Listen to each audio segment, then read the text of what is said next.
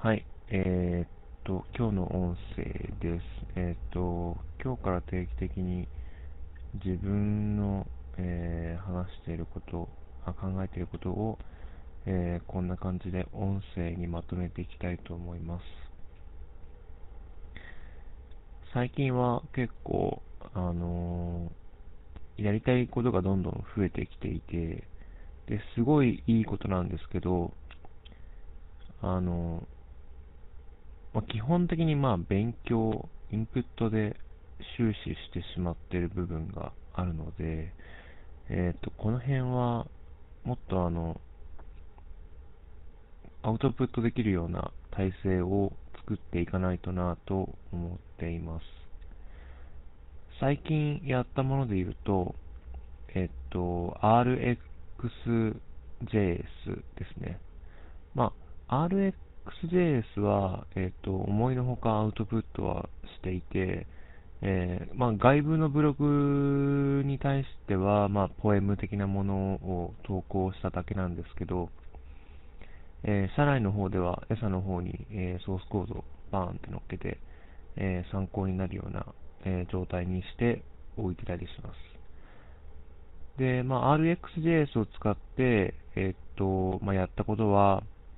Bluetooth の制御と API を叩くっていう部分。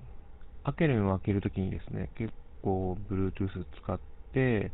えっと、Bluetooth, Bluetooth の接続とか、あの、書き込みとか、えー、通知を受け取るとか、で、その結果を受けて API 叩いて、API 叩き終わっってもらう、もらってくるそのレスポンスの中に含まれている JSON を、えー、っと、まあ、パースして、えー、取り出して、で、それをさらにまた、えー、書き込む、Bluetooth を使って書き込むっていうのをやってたりするんですけど、まあ、この部分とかは結構、あの、非同期が本当10個以上、えー、登場するので、結構、あの、普通に書いちゃうと複雑な処理になるんですけど、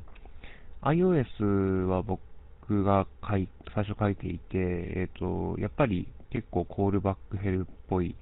コールバックヘルっていうか、コールバックヘルもしくはデリゲートヘルみたいな感じになっちゃって、結構処理が、えー、あっちこっちに飛んじゃってるんですよね。で、その辺がすごい嫌だ嫌だったんで、えー、っと、あ、嫌だったんですけど、RxJS って書いたら、もう、すごいもう一本で書けたので、これはいいなと思ってやっていますと。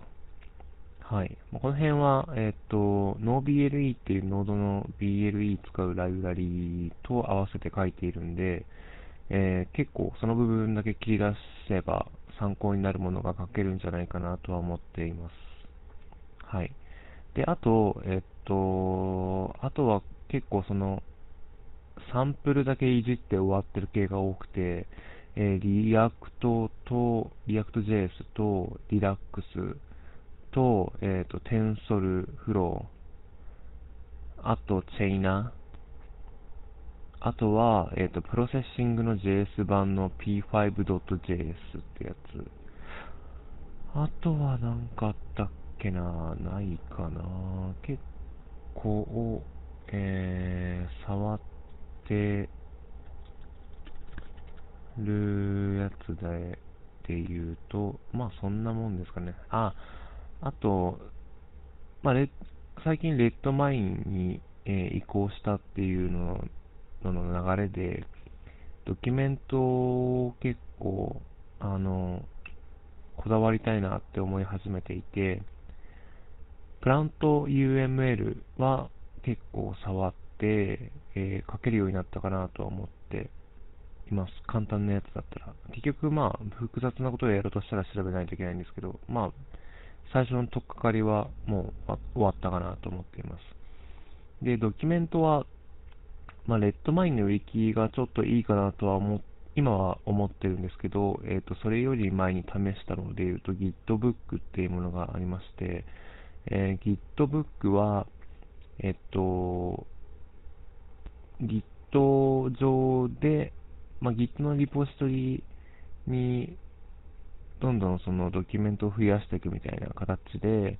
えっと、まあ、本が書けるんですよね、最終的には。で、目次とかつけて、えー、ページをマークダウンで書いて、で、Gitbook のそのプラグインで、えっと、プラント UML もあるし、えっと、他にもその図を書くためのツールもある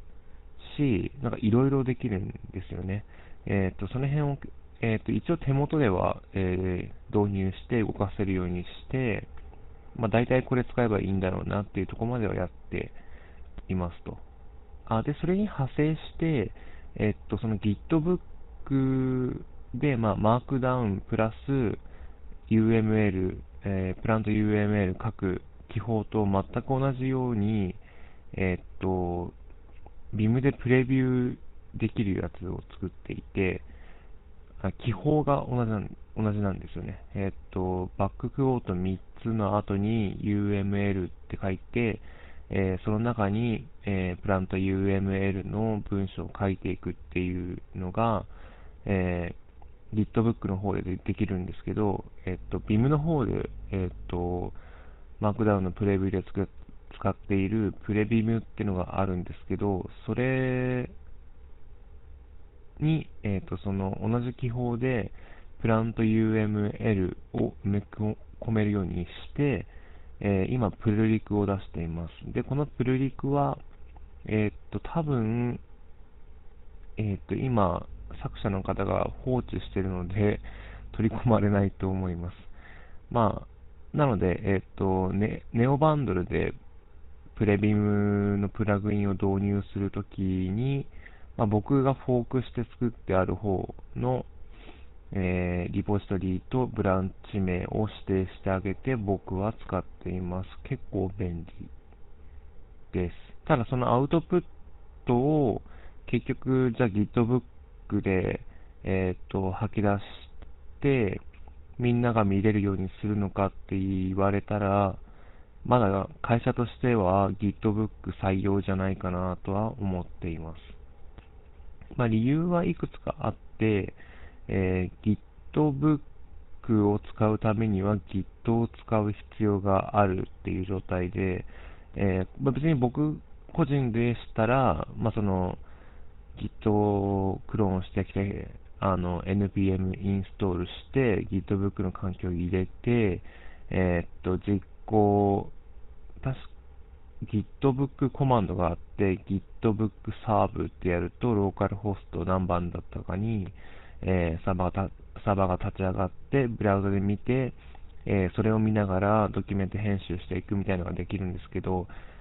えー、まあ、ウェブエンジニア以外にとっては結構、まあ、ハードルが高いので、メンテされないドキュメントが大量にできちゃうんだろうなっていうのが懸念です。えー、と、確か、えー、リラックスも Gitbook っていうのを、えー、使ってドキュメントを書いていて、確かリビルド FM で、えー、シュ上杉さんが、えー、そんなことを言っていた気がします。まあ、っていうか、まあ、実際に僕も見て、あ、Gitbook だなと思いました。はい。まあ、そんなとこですかね。うん。まあ、なので、えー、いいドキュメントを載っけるツールを、まあ、募集中です。ちなみにスフィンクスも Gitbook と同じ理由で、えー、避けてます。なんでかっていうと、やっぱり同じで、ローカルに持ってきて、えー、ビルドして、HTML 吐き出して、見るっていうのをする必要があるからです。はい。で、まあ、レッドマインを押している理由は、えっ、ー、と、レッドマイン自体の、えっ、ー、と、レッドマインにアクセスして、えー、そうするとブラウザであの編集できるじゃないですないですか。なので、えっと、特に環境を用意しなくても、ブラウザの方で編集できる。で、マークダウンだし、えー、プラント UML も入れられるっていうのが、まあ、最高なんじゃないかなと思って、えー、できればそうしたい、そうしたいんですけど、えー、っと、まあ、あの、僕の、あまあ、会社の同僚同僚のエンジニアに相談したところ、えー、レッドマインのウィキに書いてもいいんだけど、えー、アウトプットしたいって時に、えー、特にそういうツールがなくてですね、一応1ページ単位だったら HTML とか、えー、PDF とかで吐き出せるんですけど、えー、まあ、基本的にはその何十ページにわたる、えー、まあ、ドキュメントを、え全部一括でアウトプットしたいだろうっていうことで、えー、まあ、たし、まあ、例えばテストを外部に依頼するって時に、その使用書をを見せる、見せたい場合もあると思うんですけど、それがやりづらいっていう状態になってるんで、えー、今はちょっと最後の爪が甘くて導入できてないって感じですね。はい。ということで、まあ、今日はこんな感じですね。はい。ネタとしては何だろうな。えっと、そういえば、まあ、あの、昨日、カズフライブっていう、あの、YouTube でちょっとライブ配信をしてみるっていうのを試して、えー、見て、で、結構、しょっぱなからいい感じにできたなって思っていて、えー、そのノウハウを喋りたいなと思っています。あと、あの、その収録後のえっと、音源に対してどうやってこう、えー、いい感じのフィルターをかけて、えー、聞きやすくするのかみたいな、はい、っていうのもちょっとやったので、えー、それも言いたいなっていうのと、あと最近 YMAX を買ったので、その使い心地とか話したいなと思っています。はい、そんなとこですかね。はい、ということで、今日はこれで終わりです。おやすみなさい。